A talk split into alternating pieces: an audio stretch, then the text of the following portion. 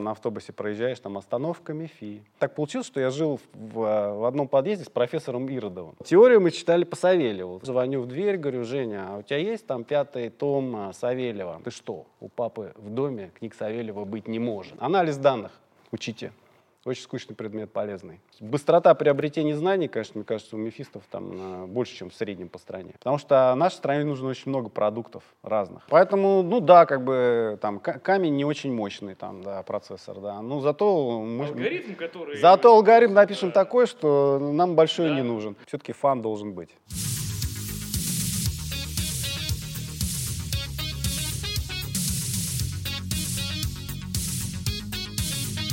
Здравствуйте, дорогие друзья! Мы продолжаем запись наших передач про выдающихся, интересных выпускников НИЯО МИФИ. И сегодня у нас в гостях выпускник НИЯО МИФИ, нет, тогда еще МИФИ 94 -го года факультета кибернетики Дмитрий Александрович Халин. Как вас Э, занесло в МИФИ? Что стало причиной выбора вот этого университета и тем более направления кибернетика? Ну, вообще это было решение, мягко говоря, не спонтанное, потому что я как-то плавно приближался к МИФИ, еще там, начиная, наверное, с какого-то, может быть, там, с седьмого класса, там, с восьмого. Ходил, занимался в районный клуб «Самбо», и все три там тренера, включая основателя, это Бурлаков и, соответственно, основные тренеры, они все были из МИФИ. Вот. Э, и от меня, вот МИФИ это было какое-то слово силы какое-то. То есть, ну, такие люди, там, мастер спорта там, по боевому самбо, там, из МИФИ. Вот мне казалось, еще моим таким юношеским мозгом казалось, что там оттуда веет какой-то энергии такой. Вот. А потом, значит, э, программирование в старших классах на уроках информатики, еще как бы такая подвижка. Ну и вообще в целом как бы логистически мне было удобно, потому что я из Орехова-Борисова, поэтому, в принципе, даже, может быть, еще раньше, чем седьмой класс, там, когда там на автобусе проезжаешь, там остановка МИФИ. Вот. И это тоже, в общем, Откладывалось как-то, под Как-то все, да, постепенно откладывалось. И да, и вот в 88 году я вошел в эти стены где мы сегодня и находимся. А я, между прочим, в 88 году родился. Поэтому вот такой цикл. 34 года назад. А, и что это было на тот момент? Что такое было МИФИ университет? То есть насколько это был престижный такой вуз или наоборот, это, грубо говоря, а, не знаю, там ИФТИ, МГУ, что-то такое великое было? То есть вот э, как он виделся университет в тот момент для абитуриентов и, в принципе, для людей в Москве? Ну, лично для меня он виделся, я так общественное мнение не опрашивал, но лично для меня он виделся очень э, серьезным вузом, вот, потому что, опять же, помимо того, что я сказал, там встречались э, некоторые люди, которые там например, а, дружили с моей старшей сестрой, и они, в общем, говорили как-то с придыханием, там что-то такое звучало, МИФИ. Я так понимал, что поступить туда непросто, вот, э, поэтому готовился заранее и там в какой-то момент времени даже закончил заочную физмат-школу, которая вот по переписке, прям настоящую такую вот э, офлайновскую школу, где прям вот э, конверты отправляешь на почте, получаешь домашнее задание, сидишь дома, решаешь, отправляешь, и потом, в общем, получаешь диплом и в приемную комиссию его приносишь. То есть вот э, это вот э, все, ну, лично для меня создавало какую-то довольно высокую планку, потому что задачки были непростые. Потому что я довольно хорошо там учился в школе, вот, а, но там те задачки, которые присылали в ЗФМШ, они были такие, будь здоров. То есть я там долго над ними бился, тем более, что интернетов не было, фейсбуков не было, спросить было не у кого. Вот, поэтому ну, для меня это был очень серьезный такой уровень. А вот что именно послужило толчком, чтобы выбрать факультет кибернетики, потому что, ну, вообще говоря, на э, тот момент не было там этих корпораций Яндексов, Гугла, все не ходили с телефонами, не было, наверное, как мне кажется, такого ощущения, что вот э, стать кем-то в IT-отрасли это страшно там престижно.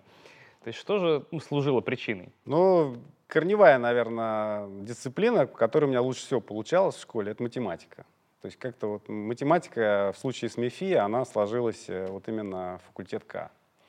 Вот. Э, хотя физика, конечно, наложила определенный отпечаток, я думаю, на всех выпускников, но об этом отдельно можем поговорить. Да, потому что на самом деле очень многие даже сейчас э, студенты, они жалуются, вот мы выбрали для себя IT-специальность, зачем вы нам даете столько физики? Я говорю, ребята, не переживайте. Вот если мы возьмем выпускников, я еще не слышал ни от одного выпускника, который сказал бы, ах, какая жалость, зачем было ее столько? Ну, я считаю, что вообще вот, ну, мое образование — это математика в квадрате f. где F — это физика. То есть, как бы, я считаю, конечно, нас сильно мучили физикой. Я, я не представляю, как на Т это происходило, мне просто страшно представить.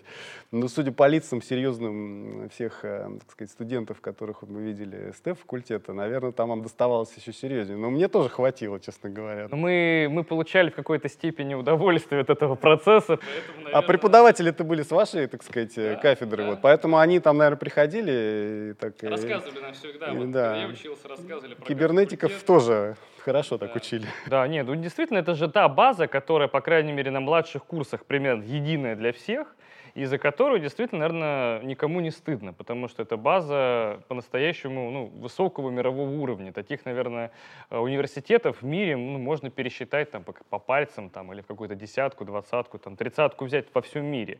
И это действительно уровень, наверное, который ощущается выпускниками и по сей день.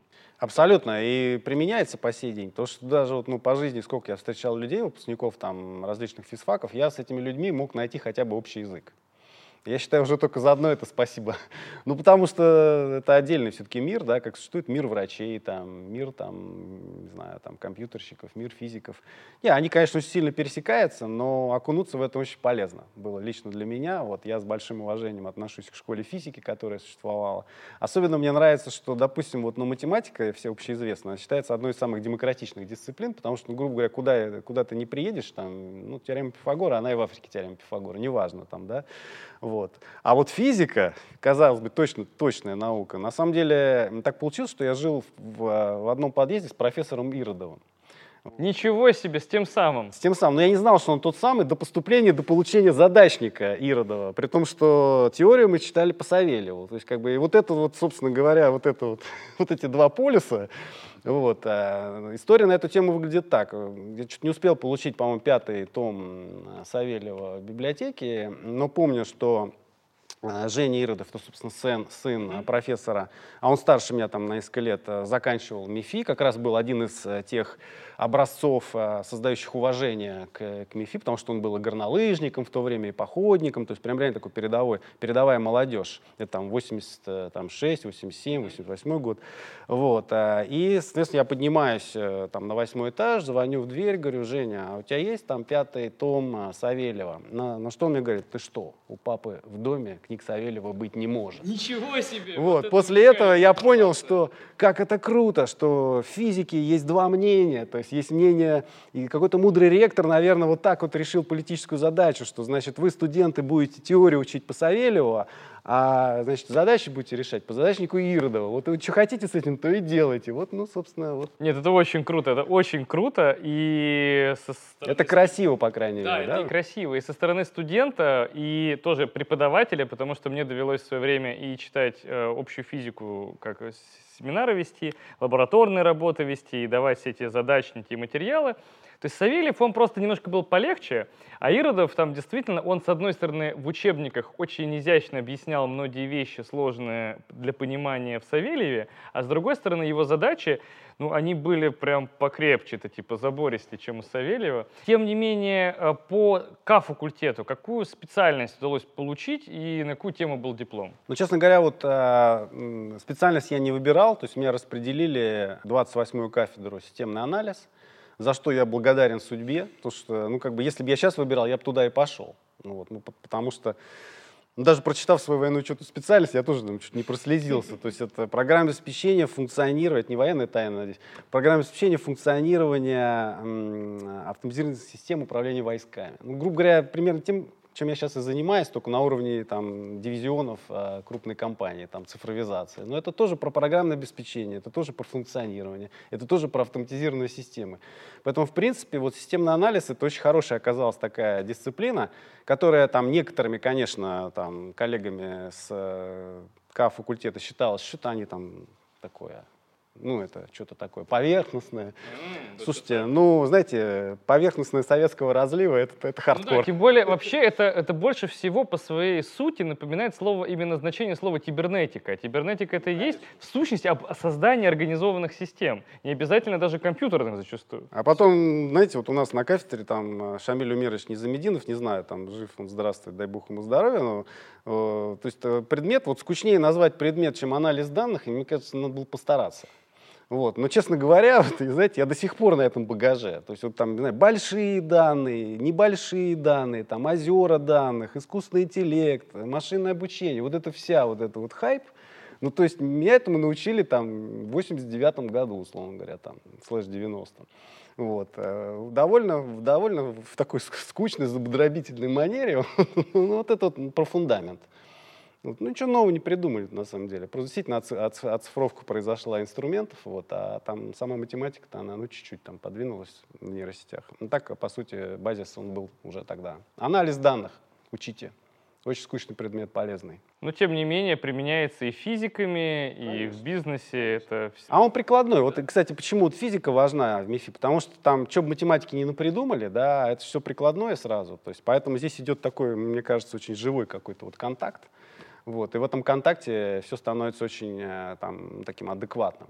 Вот, то есть все, все, чему учили, вот я говорю, да. то есть э, оно, кстати, раскрывалось постепенно. То есть я там 10 лет прошло там уже там профессиональной деятельности, вот, уже там у меня там не так много вопросов задавалось, зачем меня всему этому вообще учили. Через 20 лет уже еще, как сказать, открылся. Вот, но сейчас я точно говорю, тут ни одного лишнего предмета не было, даже истории КПСС. Это действительно круто. Это действительно круто и говорит очень о многом, как и в МИФИ университете. И я в этом плане обращаюсь к выпускникам, студентам, которые учатся сейчас. Если вы думаете, что я вот сейчас учу Зачем мне это нужно? Я в седьмом классе до сих пор помню, папа, зачем мне эти синусы и косинусы? Они в жизни не пригодятся. Господи, как я был далек, в принципе, от понимания. То есть, насколько оно используется везде. Тем не менее, э, когда уже, что называется, подходил диплом, старшие курсы страна, грубо говоря, опустилась в темноту в каком-то смысле, потому что, ну, для разных поколений это выглядит по-разному.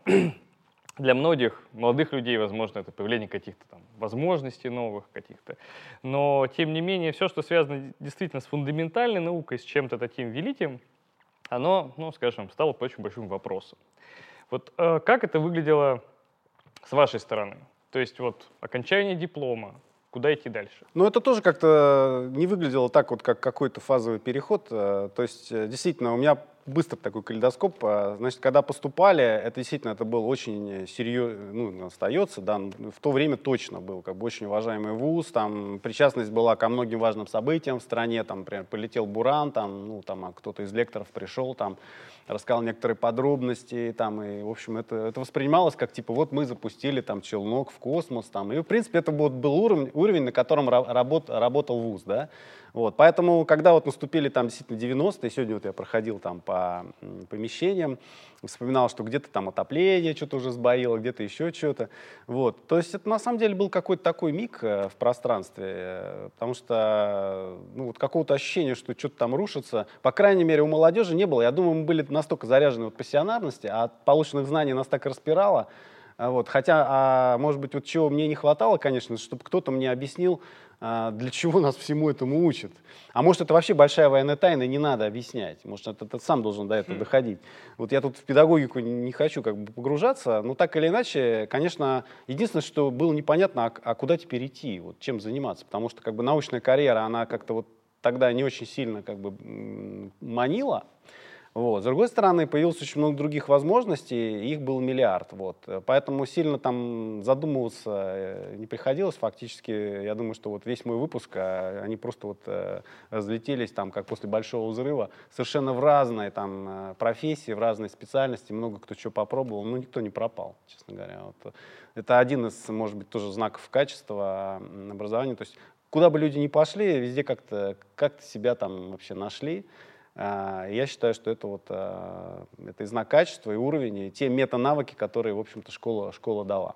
А вот сейчас удается поддерживать отношения с однокашниками, с там, плюс-минус по возрасту? То есть вот эти люди, насколько это действительно широкий круг специальностей, и многие ли из них, например, своих детей отправили учиться в МИФИ, или наоборот, например, стали какими-то снобами, всем только в Англию? Ну, многие, ну я вот, например, отправил, да, даже я не просто отправил МИФ, я сначала, так сказать, поспособствовал тому, чтобы сын пошел а, в физмат-школу, Вот это, это, ну, я думаю, это все получали, кто не учился в физмат-школе, вот это вот вау-эффект, когда ты приходишь, и тебе очень тяжело учиться, а я школу с золотой медалью закончил, пришел, ну, думал, так, сейчас где тут там, значит, это, запишем домашнее задание, сейчас его спокойно сделаем, потом как началось, как э, резко наступила перегрузка, вообще все стеки переполнились, как бы уже времени не хватает, а, а эти ребята и девчонки из физмат-школы, они все играючи вообще решали, вот, и я тогда уже понял, думаю, да, заочная физмат-школа это хорошо, как бы, а очная это лучше.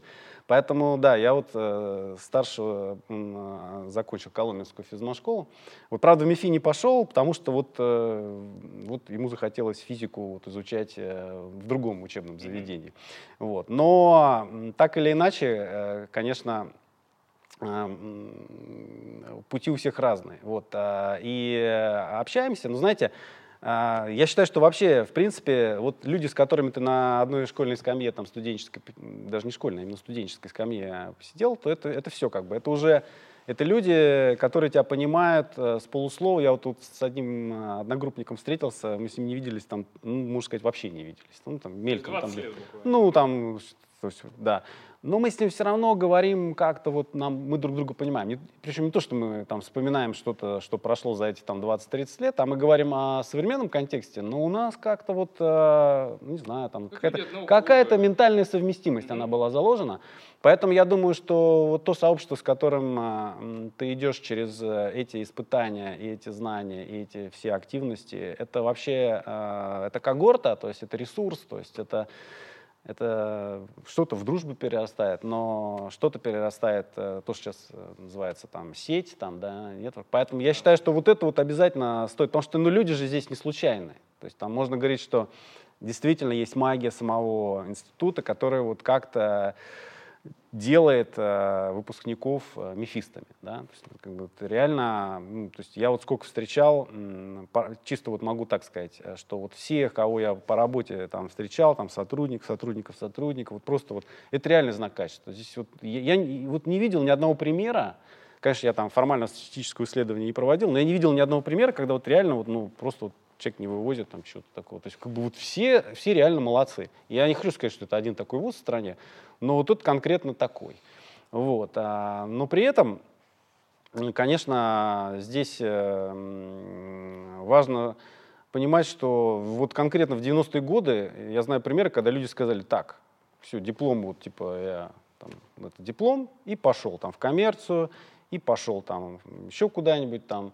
То есть э, тогда действительно вот разброс э, вариантов э, был разный, но опять же э, с этими людьми было всегда приятно общаться, встречаться, и э, ну, то, что мы вместе учились, прошли там определенный путь. Ну, я даже там некоторые свои там карьерные возможности там а, мне прилетели именно от того, что я, допустим, поступил в аспирантуру, там, 90, там, не знаю, там, какой то был, получается, там, 94-95 год, да, и я такой сижу, такой холодно, в читалке, идет а, Ира там, из, из академки, соответственно, она позже вернулась, э, доучивается, и говорит, Халин, что ты тут делаешь? Я говорю, я вот в аспирантуру поступила. Она пошла, там мужу сказала вечером, ну, моему одногруппнику, говорит, слушай, там, говорит, Халин мерзнет, ты, ты пристроил, а тот уже работал там где-то. И он раз позвонил там и так. То есть, слушайте, ну, всяч, всяческие бывают а, возможности, потому что а, вот мне Денис позвонил, да, и пригласил на работу. Почему? Потому что он как бы меня видел, он знает меня, что я не подкачаю. И это тоже, можно сказать, мы все вот для друга, кто вот а, варились во всей этой школе, да, а, тогда 6 лет, но мы, можно сказать, э, были людьми, которые там находятся в этой самой такой виртуальной когорте. А где это пригодится? Ну, по-разному бывает. Ну, мне это помогало. Социальный social network — это действительно то, что это сейчас да. выстраивать стоит уже начиная с младших курсов и, в принципе, всю свою жизнь. Да, поэтому я считаю, здесь надо обязательно вот, ну, проводить время и там, вписываться в разные активности. Они могут быть разные там, по интересам, там, то, что институт предлагает, то, что кто-то придумывает. Но это то время, которое дает потом много раз там, качество и количество, и, там, и впечатления. И в моем случае это так. Единственное, что, ну, может быть, у нас там не самая там, супер сплоченная группа, чтобы мы прям вот Потому что есть некоторые группы, которые до сих пор там... Да, встречаются каждый год, бывает, да, собираются. Ну ничего, все равно. То есть я тоже могу назвать много примеров, когда мне лично это помогло, даже то, что у нас там, может быть, не, не ежегодные там встречи какие-то, вот, а это все равно происходит. Хотелось бы, может быть, конечно, этого больше. Вот, поэтому всем рекомендую. Дмитрий Александрович, что же дальше было? То есть вот окончили МИФИ, вот куда легла дорога? Потому что следующая так сказать, отметка в вашем так сказать, личном деле, назовем так, это с 95 -го года компания DEC. И, соответственно, работа, насколько я понимаю, там уже настоящая как бы айтишная работа в айтишной компании. Ну, это как раз вот я уже, можно сказать, рассказал. Сидел я в аспирантуре. Да, Вообще да. я в плане карьерного такого советчика, наверное, не очень хороший советчик, потому что я, честно говоря, свою карьеру э, никогда не планировал, честно говоря. Хотя вот если сейчас так, заходя в МИФИ, я так подумал, думаю, ничего себе. Фактически вот я, можно сказать, э, как, как военнослужащий, вот получил диплом, и вот до сих пор работаю по специальности. Ну, прям вообще. Ну да, то есть э, у меня были разные э, сферы деятельности, но они все были вокруг, не побоюсь этого слова, кибернетика, там, или компьютер-сайенс, там, как угодно это назови. То есть это всегда было вокруг там IT, вокруг программного обеспечения, не то, что вокруг, а непосредственной близости. Да, это могла быть разработка, это могло быть маркетинг, могло быть продвижение, могло быть там технологический евангелизм, это могло быть там все что угодно. Там. Вот. Но так или иначе это все вот а, по, по, этой, по этой стезе. Вот, поэтому, да, вот э, из аспирантуры я сразу попал в компанию Digital Equipment Corporation, DEC, э, да, это очень серьезная была, хорошая компания, это, можно сказать, такой был вот IBM в те времена, то есть вот до эры э, клиент-серверной архитектуры, да, до, до эры персональных компьютеров, IBM это, в общем, был такой, можно ну, сказать, да, законодатель мод, да, вот, и, естественно, там рынок конкурентный, то есть DEC это был номер два, то есть такой, такой, можно сказать, IBM по средним компьютерам. То есть вот по мейнфреймам, по суперкомпьютерам это IBM, а вот тогда уже, уже, уже было много лет, значит, то, что называется э, комп, э, не персональные компьютеры, которые там уже совсем э, компактные, а вот средние VM. Ну, для корпораций каких-то небольших. Да. И э, здесь DEC это была тоже инженерная школа мощная. Соответственно, да, я туда пришел э, инженером, вот, и, собственно говоря, начал там свой путь э, в IT. Что мне помогло от МИФИ?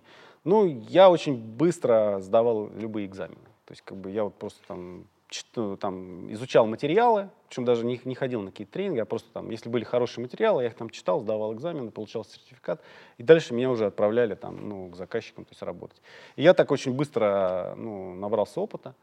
Вот. И я не думаю, что если бы я, допустим, не учился в МИФе, я сразу пошел. Ну, слушайте, ну после того, как эти сессии там наши поздаешь, то есть, в принципе, в принципе, там стать сертифицированным специалистом, да, каких-то там вендорских продуктов, то есть это было, это, это, это было, ну, как бы сложно, но, ну, ну, ну, возможно. Вот. И поэтому это был, можно сказать, первая метакомпетенция, которую я применил сразу уже для своей профессии, это приобретение новых знаний. То есть быстрота приобретения знаний, конечно, мне кажется, у мефистов там больше, чем в среднем по стране. Почти 20 лет ваша карьера была связана с Microsoft. То есть, э, я так понимаю, что после того, как Compaq поглотил DEC, то есть это, понимаю, естественным путем, как бы, надо было менять уже работодателя. И дорога привела к компанию Microsoft. Вот что это за компания и какой путь удалось пройти за эти годы? Да, я там проработал, два, я там два раза работал, то есть уходил, возвращался, суммарно почти 20 лет. Ну, это действительно большая часть моей жизни, то есть э, и могу говорить об этой компании уже такой как, немножко как историограф немножко, потому что я пришел, там еще была компания Билла Гейтса, да. потом, там всего три было руководителя, сейчас Балмер. третий. Да, потом, значит, Балмер, это друг э, Билла, который из стартапа сделал Безумный такую просто. машину, да, он очень энергичный, сделал такую машину, вот, э, и, собственно, да, и сейчас э, Сатья Наделла, то есть, соответственно, это третий. И вот все вот эти вот э, этапы, они прошли на моих глазах. Э, в общем, это была интересная школа, в том числе и генезиса крупных э, компаний, корпораций, потому что я считаю, что вот что точно Microsoft можно там зачесть, это то, что, в принципе, имея изначально один хороший продукт, вот, Windows, да, общеизвестный, смогли сделать еще там ряд продуктов, ну вот, и в итоге сейчас компания успешна. И это ни разу не просто. С учетом а, а, тех, а, как сказать, э, и просчетов, э, которые та же компания сделала, ну, грубо говоря, мобильная операционная система, а, ну, была в руках, что называется. То есть, и, то есть и я как никто знаю, насколько она была готова, чтобы стать там, условно говоря, там, андроидом лучше, чем андроидом. Но урок такой был интересный, потому что ты можешь иметь э, хороших разработчиков, можешь иметь ресурсы для разработки, можешь иметь там технологии, можешь иметь там лучших ученых, все.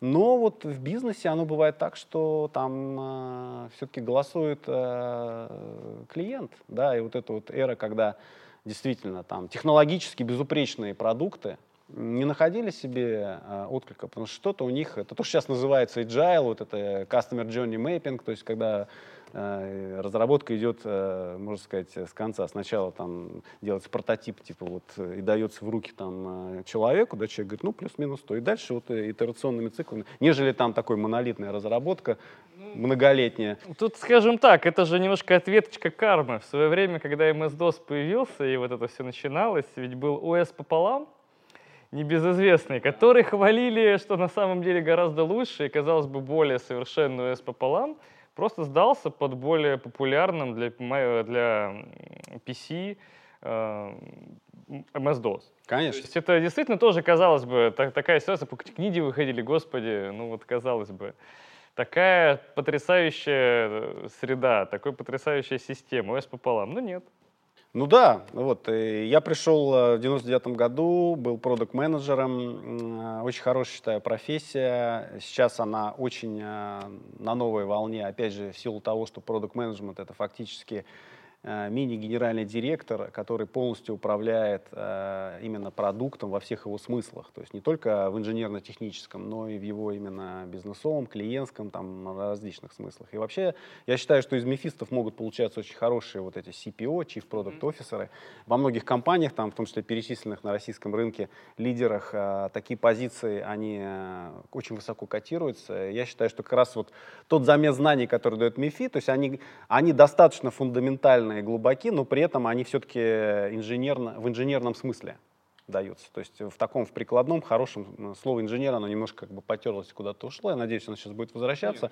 Но по сути дела это такой главный инженер, вот, э, человек, который совмещает в себя, естественно, базис свой технологический, но при этом он может организовать команду, которая вот, движет продукт э, к успеху. Вот следующий вопрос такой. На самом деле вопрос, который волнует и меня, и моих старших коллег, и младших коллег, и вообще, наверное, всех в такой инженерно-научной отрасли. Очень часто в, для многих э, вот эти три, волшебных буквы MBA, MBA это как раз, вот, э, я знаю, насколько я знаю, вы учились на MBA, то есть э, вы это можете сказать как уже ну, человек изнутри этой системы. Эти магические буквы говорили о том, что руко руководитель не должен быть по специальности привязан к специфике организации. То есть, грубо говоря, может у нас крупным научным институтом руководить, например, ветеринар, если его, он прошел соответствующую подготовку как управленец. Потому что он видит все процессами, он видит там своими, из каких там agile, скрэм там и так далее, и он может выстроить э, все, что угодно. То есть он не должен быть физиком. Он придет, поймет, как нужно построить физиков, они заработают, и процесс пойдет в гору. Вот так ли это? Или давайте не так.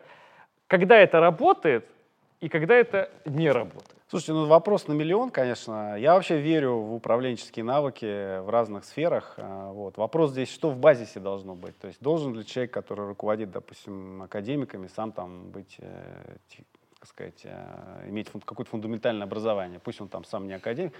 Ну, слушайте, это, наверное, вопрос, э, который не имеет э, точного ответа, и вряд ли тут можно доказать э, какую-то теорему. Вот. Но я лично, вот, э, честно говоря, в своей карьере, когда вот у меня там, допустим, у меня там был сотрудник, профессор, допустим, да, вот я, я не знаю, как я мог бы даже просто в принципе с ним общаться, если бы я хотя бы МИФИ не закончил. Ну хотя бы, то есть, понимаете, вот. Э, и мне тоже кажется, что какой-то минимальный базовый уровень э, в этой линии все-таки должен быть у человека. То есть если он руководит большой там научной какой-то школой и так далее. Потому что есть вещи, которые ну, трудно формализовать в э, терминах э, целевой функции менеджмента, достижения каких-то KPI и так далее. То есть это как бы среда, это традиция, Вот, и часть традиций можно приобрести, конечно, поработав, но мне кажется, возвращаясь, что дает МИФИ, МИФИ дает, конечно, ну, делает нас наследниками такой большой традиции. И, и я не знаю, как это, это в чем, это, это в рассказах, э, в, э, в лекциях, это в образе преподавателей или, или в этих стенах там, или в отборе. То есть это комплекс. Но все равно это очень э, серьезная деятельность, это значительное время и в правильном возрасте, я бы так сказал. Да? Вот. И вот это все дает, э, в общем-то, не только тебе знания, сумму знаний, да, что ты вот там сдал определенные предметы, ты можешь хотя бы примерно понимать предметную область, о которой будет идти научный диспут. Вот. Ты все-таки являешься наследником этой традиции. Вот. Э, и, может быть, это, конечно, вещь такая не очень рациональная, но, но я в нее верю, если мое мнение спрашивать. Хотя, конечно, наверное, исключений очень много. Я не знаю, Королев, вот наш уважаемый академик, он вообще как у него было образование? Нет, конечно, Наверное, было, да, конечно да, ну, конечно же. Это человек вот снизу, снизу доверху, то есть он прошел, вот, зная каждый нюанс э, конечно, системы. Конечно. Я, я думаю, хотя, хотя он принимал очень много, вот я там, да, в менеджменте в каком-то смысле у него тоже много, многому учусь, потому что бывают ситуации, когда, ну, неизвестно. Да, вот это, это да, легенда, что... Земля, ой, с, с, Луна... На Луне грунт твердый, да. Там. Твердый, кто-то ну, должен принять так, решение. Такое постоянно бывает. Вот. Э, и для этого нужна какая-то интуиция, в том числе профессиональная. Да? Поэтому здесь э, э, лидерство. Про лидерство, я думаю, что можно здесь плавно сделать переход. На самом деле, конечно, э, вот просто сумма знаний, это очень классно. Но я вот уже коснулся профессии, которую там рекомендую всем а, ну, обратить внимание. Это продукт менеджер или там chief product owner. Потому что нашей стране нужно очень много продуктов разных в разных сферах. И я не говорю здесь за IT, потому что сейчас это, во-первых, кросс-дисциплинарно, действительно, в любой сфере, там, от медтеха, медицины, финтеха, там, физтеха. вот. Ну вот. Э, есть, конечно, а, элементы и глубоких а, специфичных знаний, там, будь то в медицине, в биологии, там, а, в чем угодно. Вот. Э, и, конечно, ну, в любой команде должен быть какой-то специалист, э, там, ну, цифровой сейчас уже надо говорить, не айтишный именно, цифровой, потому что речь идет о данных. То есть какие данные вокруг всего этого возникают, как с помощью современных инструментов их можно эффективно обрабатывать, собирать и так далее. И главное, что как э, итоговый продукт, он будет эти данные также там э, хранить, обрабатывать, и что это, какую дополнительную ценность это принесет. Поэтому вот э, здесь роль продукт-оунера, она важна, продукт-менеджера, именно еще в своей лидерской составляющей. Потому что это человек, который может собирать команду. Вот и то, что, кстати, вот, ну, может быть, э, действительно в МИФИ, может, мне чуть-чуть не хватило, да, классный проектный офис. Вот эти вот лабы, опять mm-hmm. же, по физике. это, было, это было, конечно, жесть. Вот, но когда ты уже там вторую, третью уже сдаешь, там, наконец-то, вот, то ты поднимаешься как-то над реальностью, да, ты можешь уже собрать мини-проект фактически, да, из разных компонентов, то есть и можешь это все положить там на временную шкалу и как-то это как-то успеть. Вот. И это мета-навык, он абсолютно инвариантен предметной деятельности. Вот. Здорово бы еще, когда команда это. Вот, если бы, Сейчас мы пытаемся. Если мы бы лабораторки командами делать, вот это прям дало бы вообще прям точно, прям Я вам очень советую готовых продукт-менеджеров для любой индустрии. Отличные сейчас вот такие, э, как говорят, кейсы. Это у нас э, Институт лазерных плазменных технологий вместе с ИФТИ, с э, таким инженерным более направлением, вместе сейчас делают такой проект, когда ребята за весенний семестр, вот, например, в последний раз это никак не связано с историческими событиями, это заранее планировалось, они делали танки. Причем танки они должны были сделать абсолютно с нуля по-своему. То есть они проектировали все, начиная от шестеренок, которые там будут как гусеницы, у всех свои получились. Кто-то сделал гусеницы из резины, кто-то напечатал, то есть все на 3D-принтерах делается. Должны написать ему начинку, моторчики э, собрать, все поставить, управлять ПО с телефона, соответственно, он должен проехать по сложным, реально по-настоящему сложной, э, ну, по, при, объехать препятствие, доехать до финиша, а потом с указанием через, лазер, э, через лазерную указку попасть в мишень. И вот у них собирается команда, Конечно, это буквально вторая попытка, это не сразу все получается, это не так просто всех смотивировать, чтобы команды по-настоящему сложились. Но это попытка. Там, руководитель команды, кто-то отвечающий, грубо говоря, за маркетинг, кто-то за оформление, кто-то за инженерную составляющую такую, секую, за IT. И это, наверное, 80-е еще не было, наверное, столь понятно, видимо, с немного другой структурой экономики, но то, что мы сейчас пытаемся как университет это все наверстать и вот попробовать собрать такие команды, я думаю, это очень важно. Это круто. Это главное, что ну, действительно даст очень хороший эффект, потому что я говорю, то есть можно там и новый там реактор придумывать, можно и новый программный продукт придумывать, можно там, не знаю, все что угодно. И здесь вот, э, вот эта составляющая, именно умение командой достигать результата. Если школа это даст, э, ну, высшая школа даст в самом начале, это реально всем поможет. У меня, может быть, вот этого чуть не хватило, вот. Ну, потом я как бы догнал это уже в профессиях, э, вот. но в целом э, мета-навыки основополагающие были, а лидерство вот немного бы я добавил. А вот э, что касается Microsoft как организации, то есть вот э, вы говорите про наличие команды внутри, то есть кажется, что это как некое такой небоскреб, заполненный равномерно сотрудниками снизу доверху, то есть э, где там есть это место для команды? Это в рамках создания некого продукта? Или это э, дело касается, грубо говоря, какой-то команды, ну, некой карьерной команды, которая двигается, там, не знаю, в решении задач все выше и выше? Ну, в принципе, плюс-минус все корпорации, они чем-то похожи, и как э, любая организационная форма, они имеют и плюсы, и минусы. Вот, э, конечно, к несомненным плюсам имеется, э, относится то, что можно м, собирать большие ресурсные команды для того, чтобы делать действительно большие вещи. Потому что, ну, там перечисленные лидеры российские, которыми можно гордиться, там и Яндекс, и Сбер, там и Тинькофф команды. То есть они, в принципе, делают э, довольно серьезные продукты. Там действительно нужно подход практически как на производстве. Я сейчас работаю в производственной компании, я знаю, что завод — это завод. То есть как бы здесь э, на коленке ничего не сделаешь. То есть там действительно э, нужна такая организационная форма. Да, и заводы, они существуют и в программного обеспечения. Вот это вот э, школа, это ты там можешь действительно попробовать разные специальности, очень хорошо отлажена система обучения там. То есть, в принципе, поработав в таком месте, можно очень многому научиться. Это хороший слой э, практических там навыков и опыта после э, фундаментального образования. Вот. А если поговорить там, а какие там есть минусы, ну минусы там все-таки ты находишься на заводе, и завод все-таки выпускает вот такие изделия. И да, там есть определенная там степень свободы, но она ограничена. Вот, то есть как бы здесь нет пол, полной, полной свободы. Вот, это объективно, иначе там как бы, понятно, есть такие формы различные, которые каким-то образом это компенсируют, как правило, факультативные. Вот, и умные компании так делают, дают возможность там инновации, в общем придумывать совершенно в, в разных областях. Но все равно есть мейнстрим. То есть компании живут на том, что делают свои фланговые продукты. Вот, поэтому ну, это нужно просто отдавать себе в этом отчет.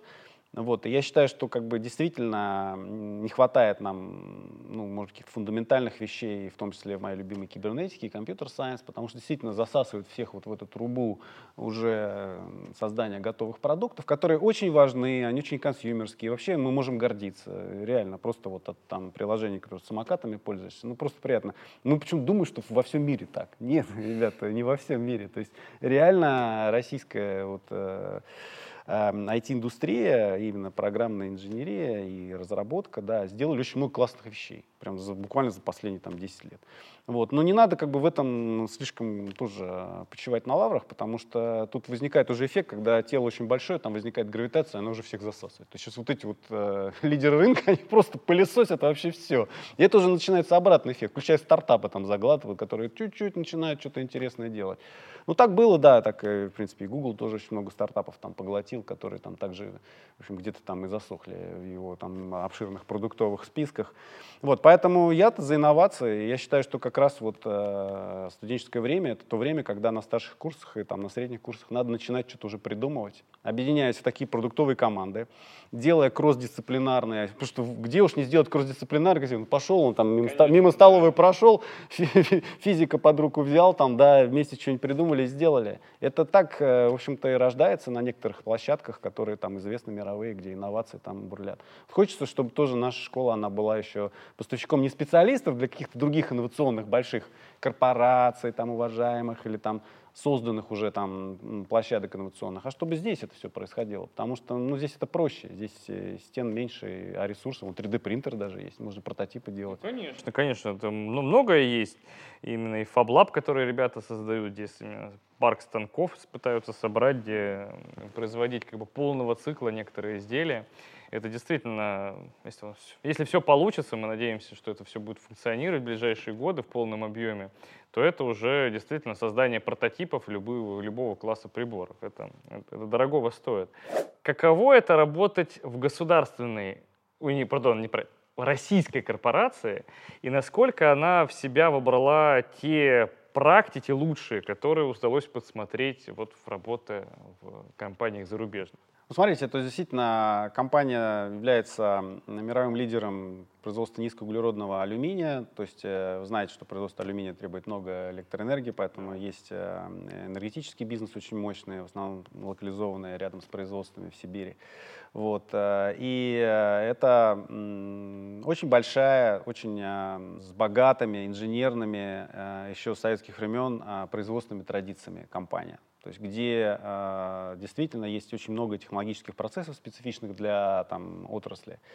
Э, и это металлургия, и это производство глинозема, и это очень сложная логистика, и это производство там, продуктов добавленной стоимости уже из э, готового металла, и, собственно, энергетика. То есть это все такого масштаба, что, конечно, ну, автоматизация и цифровизация, они здесь э, только в помощь. И понятно, что этапы автоматизации есть э, такие базовые, то, что называется СУТП, которые э, формировались еще, когда строились эти предприятия. Но сейчас на современном витке, если кратко, конечно, цифровизация дает возможность извлечь максимально ценности из данных, которые возникают э, на разных, на любых участках. Э, решая, в принципе, все те же самые задачи, которые всегда были. То есть, ну, есть верхние задачи, это снижение себестоимости продукции, э, повышение безопасности труда, вот. Э, ну и есть, э, в общем, э, если там на уровень цеха прийти, то есть всегда есть там борьба с производственными потерями, там, с простоями, с любой, с любой, с любой э, формой неэффективности. И понятно, что там цифровые инстру, инструменты здесь э, в помощь.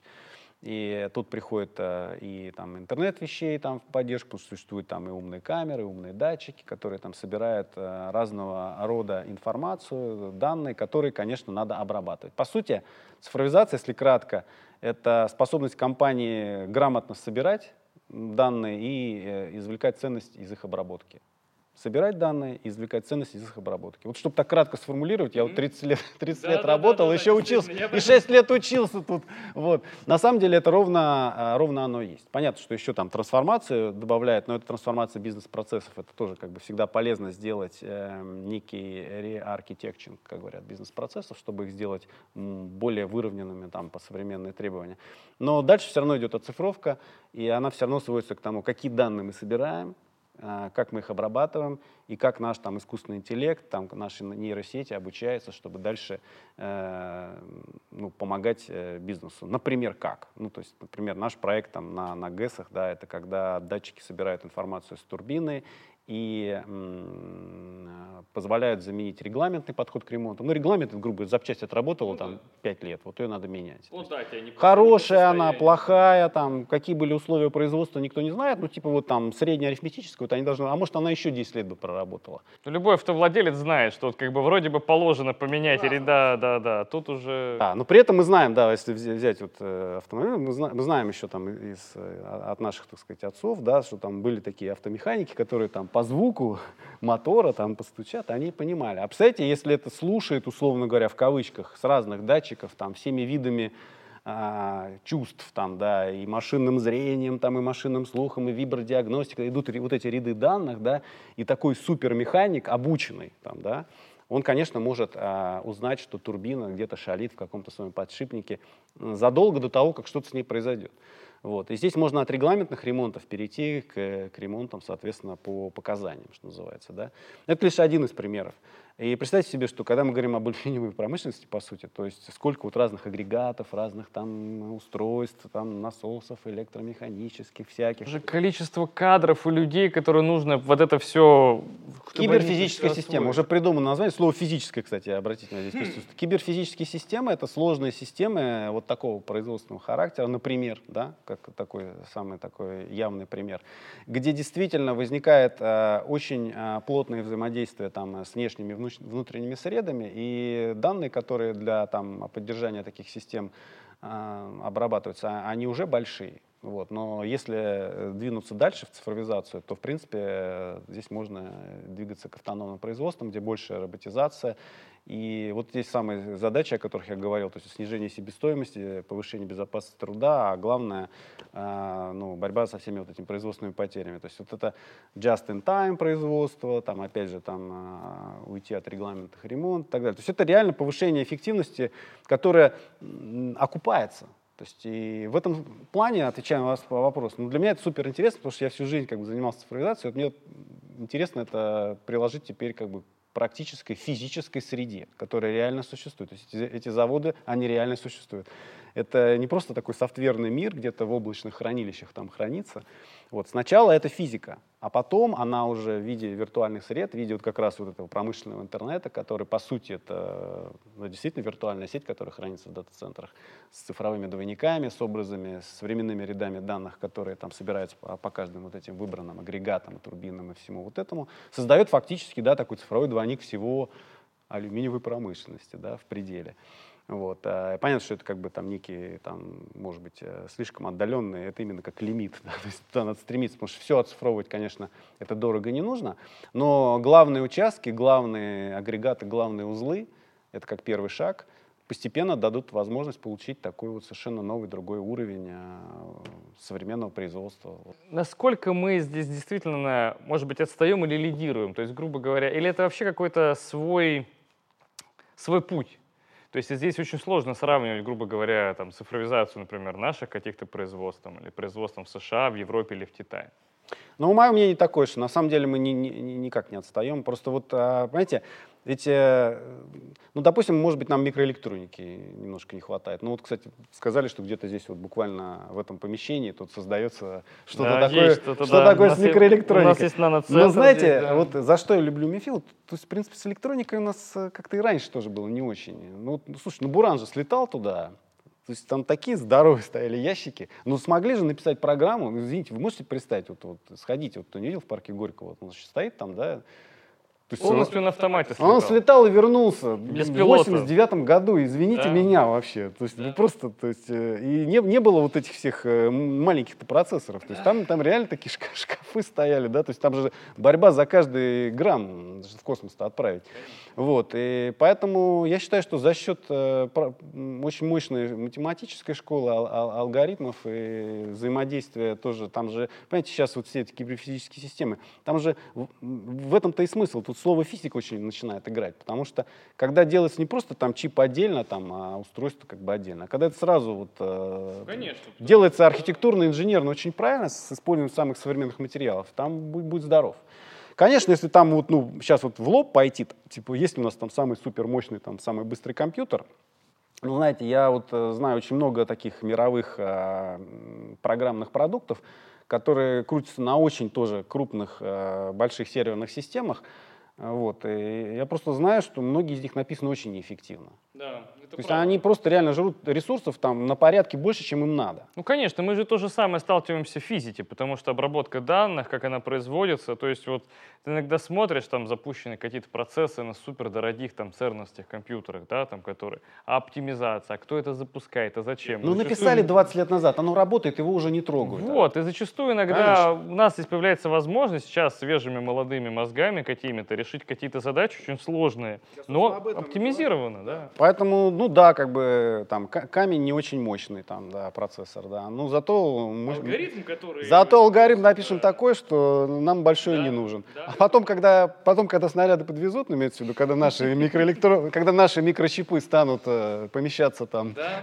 куда-нибудь, вот, а у нас уже будут очень эффективные программы. Это, действительно, то есть вот э, я работаю на установке Невод, например, которая в своем масштабом не может, например, повторить там какую-то американскую большую установку, допустим, на порядке э, меньшую, но выполняет задачи и способны решить задачи более масштабные, причем на порядке более масштабные, за счет именно действительно вдумчивого подхода к созданию, за счет каких-то оригинальных методов, которые, допустим, как правило, говорится, суд голодного не разумеет. Хотя очень много ресурсов, иногда это даже, как ни странно, мешает, да, потому что, а, ладно, так оно решит. Кидаем в огромную Конечно. мясорубку вычислительных мощностей, не заботясь о... Ну, это же вообще, в принципе, даже, можно сказать, э, мантра инженерного подхода. Типа, ну, если есть ресурсы, используй. Вот, а если нет, э, ну, находя, на, находя обходное решение. Немножко уходя э, исторически немножко э, в, обратную, в обратном направлении, а вот в вашей карьере, опять же, был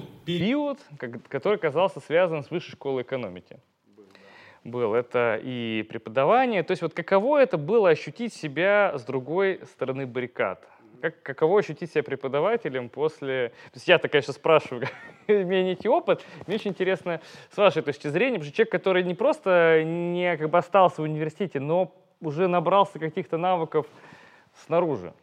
Да, это был действительно интересный опыт. Я еще большим уважением проникся к преподавательскому составу, потому что была возможность на заре факультета бизнес-информатики в Высшей школе экономики почитать там курс. Ну, мы сделали там втроем а, там, два, мифи, два мифиста и физтех. Мы сделали, соответственно, курс продажа решений, э, продажа IT-решений. Вот. Ну, там, соответственно, состоящий там из трех частей. А, и да, и пару лет мы его там читали, соответственно, для, по-моему, четвертого курса.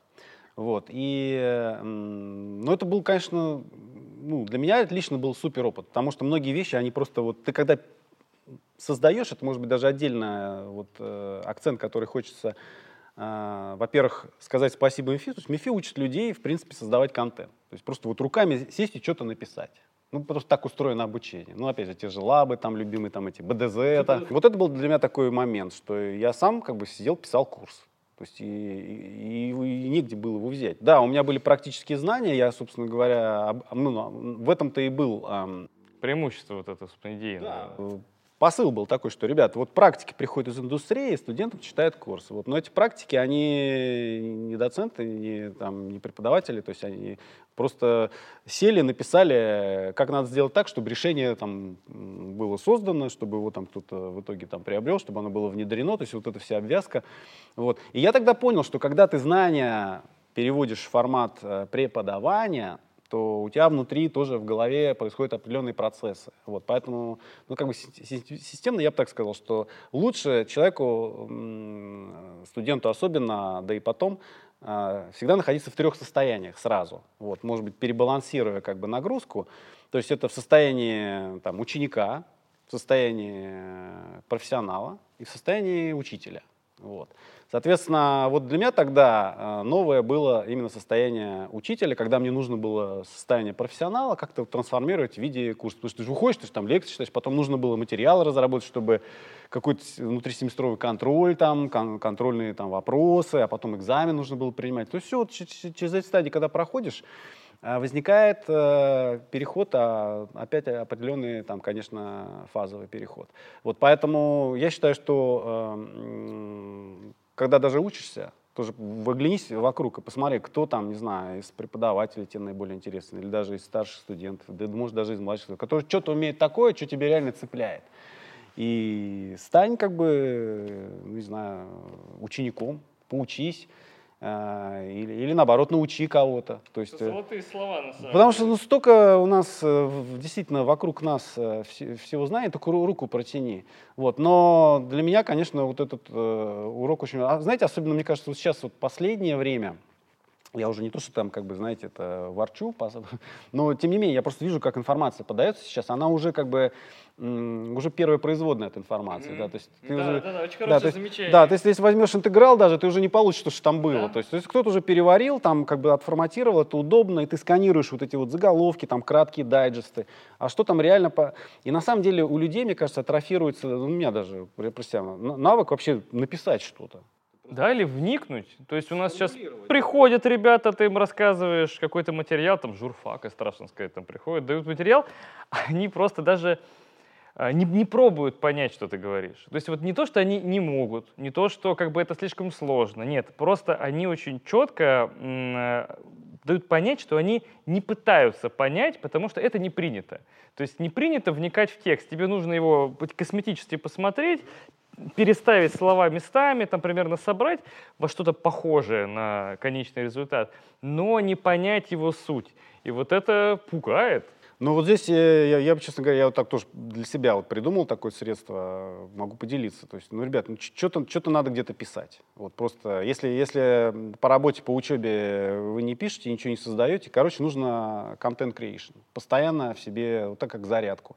То есть ну, пишите худой конец дневник, я не знаю. Да, Просто, да, да, да. ну, хотите блог, ну, ну, не хотите блог, пишите дневник. Но, ну, не, не атрофируйте себе способность э, к синтезу информации. Потому что, да, потому что ну, это, кстати, держит э, то, ну, мозг в правильном состоянии, в том числе для обработки входящего потока. То есть я как человек, работающий с, информатикой, вам точно скажу, что процессор его обрабатывает, э, и мозг тоже очень похожий образом. Поэтому его нужно тренировать. Вот, э, и здесь, э, вот, э, вот, может, с этими двумя вещами я бы поставил акцент. То есть будьте всегда там, профессионалом, чем вы занимаетесь, э, это само собой там, сейчас там, на этапе учебы, может быть, не надо сильно отвлекаться на работу, честно говоря. Я вот, ну, программировать начал на третьем курсе, но я как-то так совмещал, у меня это в дипломный проект так как-то перешло, это еще было. Но вот люди, которые у нас убежали работать, э, вот, честно говоря, они куда-то пропали. То есть это, честно говоря, мне кажется, вот надо пользоваться вот той возможностью, которую создает э, площадка в виде университета, не так-то много лет-то, господи, ребята, вы не поверите, вот этот период короткий. Миг. А потом а, ты являешься бенефициаром всю свою жизнь вот этих вещей. И они, они, они раскрываются. Вот в моем случае, говорю, вот, ну, по, по после, последняя, так сказать, э, последние бенефиты для меня открылись, вот, ну, можно сказать, за последние, может быть, 2-3 года. То есть, вот, выйдя на уровень уже там цифровизации, да, здесь я понял, что вот здесь оно все сходится, понимаете. Вот, поэтому э, три э, ипостаси, то есть э, ученик, уч, э, учитель и профессионал, да, и, и создавайте контент. То есть вот контент надо постоянно создавать. Сейчас это БДЗ, сейчас это там лабы. Вот, смотрите на это как на тренировку создания того, что, в общем, дает вам мета-навык. Я, если честно, пытался как-то подвести разговор к тому, чтобы собрать некую рекомендацию универсальную для студентов. И на самом деле вот эти золотые слова, а на самом деле действительно очень важные слова для студентов, особенно студентов, то, что раньше называлось К-факультетом, тип, то, что потом называлось, и то, что сейчас это называется X, для тех, кто учится на айтишных. Мне нравится X, кстати, название. X, да, да, да.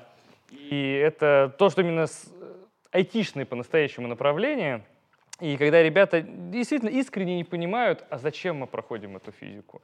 Зачем нам, дайте, давайте нам только вот нужные вот эти предметы, ни шага в сторону, мы хотим получать вот я говорю, ребята, ну, наверное, этому можно научиться нам на курсах на курсьере, там, да, вы можете как бы какие-то навыки вот эти получить, но вы пришли в университет, как бы, это не просто так.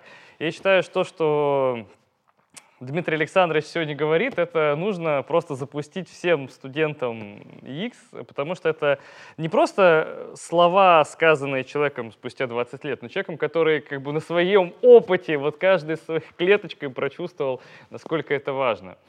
Спасибо вам огромное, Дмитрий Александрович. На самом деле, я считаю, что эфир можно сделать хоть трехчасовым, потому что очень интересно. И огромное количество действительно вот золотой информации, как касающейся этого навыка преподавать, как у нас говорят, если хочешь чему-то научиться, начни это преподавать. Я вот лично на своей практике выбирал предмет, говорю, ребят, ждите, я это не очень разбираюсь, дайте я прочитаю об этом курс. И после этого, когда ты это все приготовишь, 12 часов ты несчастную лекцию готовишь но потом ты выходишь просветленным человеком и такой говоришь, ну, ребят, ну, это же очевидно все. Ты понимаешь, это, это, это огромный навык. И действительно резюмирую вот это про то, что потратьте эти годы, у вас больше этих лет не будет никогда. Вот эти 4 года, допустим, бакалавриата сейчас, или там 6 лет специалитета, 5 лет специалитета, магистратура, когда вы можете взять все от университета и социальные связи, с чего мы сегодня начали. И вот действительно вот этот навык получения информации, преобразования и преподавания, ну это вот действительно уникальные годы, которые нужно потратить с умом. Но при этом не забывайте о том, что молодость, она тоже одна, и, конечно, находить время на так называемые внеучебные активности, которых, в общем, здесь э, достаточно. Да. Было и в мои времена, вот, некоторые, конечно, ушли, типа картошки, вот, но, тем не менее, я смотрю, сейчас тут много других. Вот, поэтому все-таки фан должен быть, потому что, ну, это что, это же так оно и было. Конечно. Ну, то есть студенты, студенты — это энергия, это радость, счастье и, и, и развитие. Спасибо вам огромное еще раз, Дмитрий Александрович. Спасибо вам, что приехали. Просто огромное удовольствие было с вами пообщаться сегодня. Я уверен, что далеко не все, о чем можно было поговорить, мы сегодня поговорили, поэтому вас ждем к нам еще раз в гости, может быть, в рамках наших встреч э, в больших форматах, э, раскрыв свой опыт для наших молодых ребят, особенно говорю, для направления айтишных, которые не всегда даже понимают, чем, ну, как бы, чем особенно именно МИФИ, это, думаю, особенно для них будет важно и поможет им в жизни. Спасибо, Спасибо еще вам. раз. Всего доброго.